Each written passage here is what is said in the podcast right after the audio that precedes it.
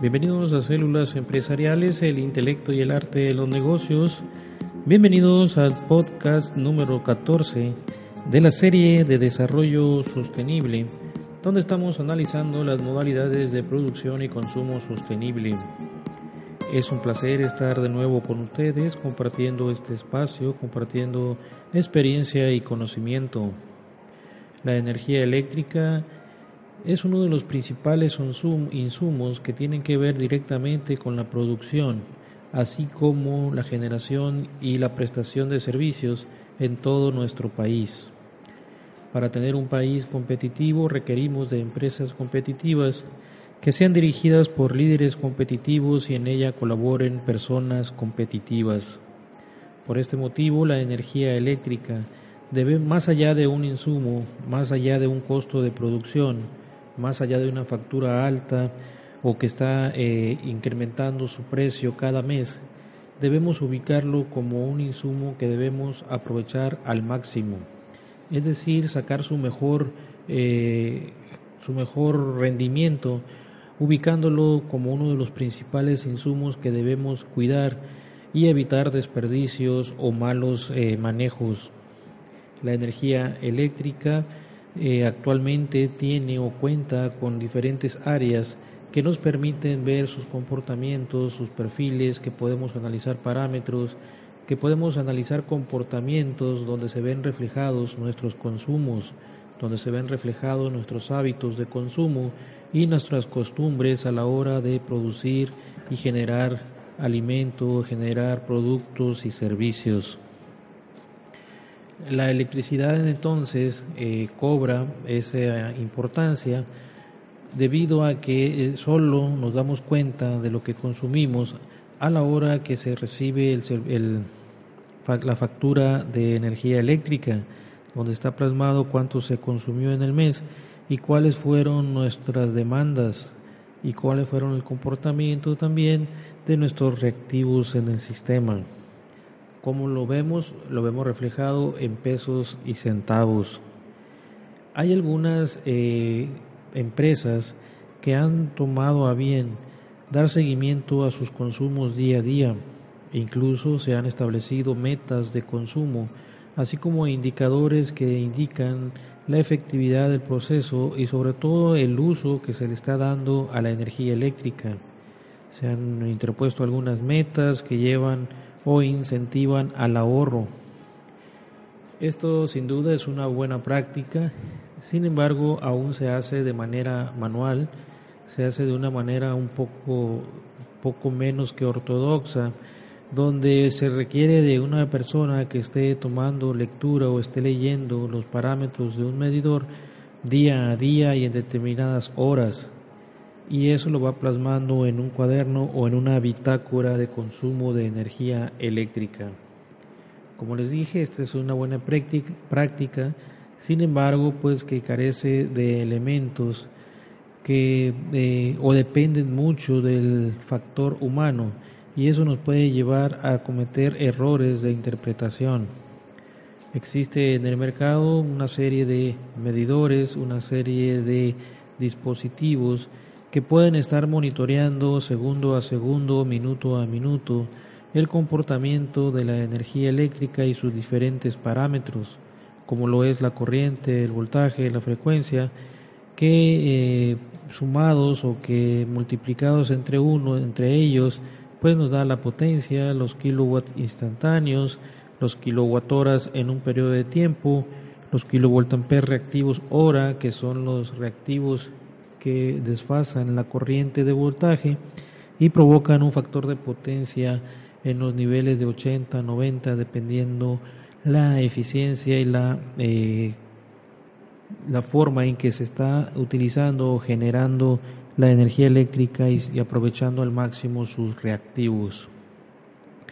Entonces es importante eh, tomar en cuenta estos parámetros. Cuando uno revisa las facturas de energía eléctrica de los diferentes clientes, hemos observado precisamente eh, que hay todavía picos de demandas, picos eh, del comportamiento de la energía eléctrica o sus consumos. y eso nos lleva a que no existe en la gran mayoría de los casos una planeación adecuada para trabajar en los procesos. Es decir, se encienden los motores de energía eléctrica de acuerdo a las necesidades que se van plasmando en el día a día. Es decir, prenden y encienden motores a diestra y siniestra sin tener un control específico de lo que se está demandando en energía eléctrica. Eh, muchas veces eh, por emergencia, muchas veces por ignorancia y otras más por una falta de planeación y en casos extremos por indiferencia ven el consumo de energía eléctrica como un, un costo que no tiene más remedio que aceptarlo, un costo que no se puede hacer mucho para salvarlo en la cuestión de costos de producción.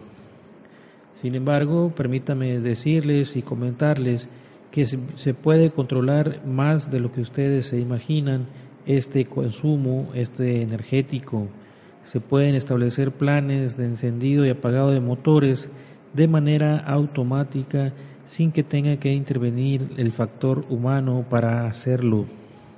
Es necesario entonces iniciar estas reflexiones para empezar a eliminar cargas fantasmas, cargas que provocan solo retrabajos y también cargas eléctricas que se están desperdiciando. Es decir, se está consumiendo una energía eléctrica que no le agrega valor al proceso, y pero sí le agrega costos y también un malestar de generalizado hacia la compañía suministradora por el alto costo de la energía eléctrica. La energía eléctrica tendrá, como lo marcan el mercado libre de eléctrico o como lo marca el haber entrado a la liberación de precios de los energéticos, pues va a depender mucho de cómo fluctúen los precios de los combustibles que generan o que permiten generar energía eléctrica. En la medida que estos eh, suban o bajen, en esa manera se verá impactado el precio o el costo de la energía eléctrica. Por eso es importante tener una fuente confiable donde podamos dar seguimiento a estos altas y bajas, a estos acomodos en el mercado eléctrico pero también una fuente confiable sobre las tendencias a la mejora para aprovechar al máximo este insumo, así como tener equipos más adecuados al proceso. En los diferentes recorridos hemos encontrado equipos sobredimensionados o también equipos sobrecargados. Entonces eh, hemos encontrado o plasmado empresas que están subpensadas y sobreoperadas este ejercicio o esta toma de conciencia, pues debemos trasladarla hacia el colaborador, hacia el operario,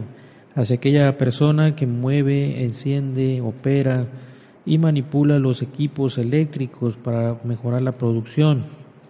Pero es importante que ellos tengan conciencia plena de lo que sucede con el energético y de lo que sucede con el medidor de energía eléctrica podemos hacer muchos planes de ahorro, muchos planes, establecer otras fuentes de generación de energía, pero si el personal no tiene conciencia plena de lo que está sucediendo, es muy poco lo que se va a avanzar en, en, el esquema de ahorro de energía, porque no estamos hablando de un ahorro de un insumo, estamos hablando de una cultura de ahorro de energía. Esta es una cápsula más de células empresariales, el intelecto y el arte en los negocios. Síganos en Twitter, en Facebook,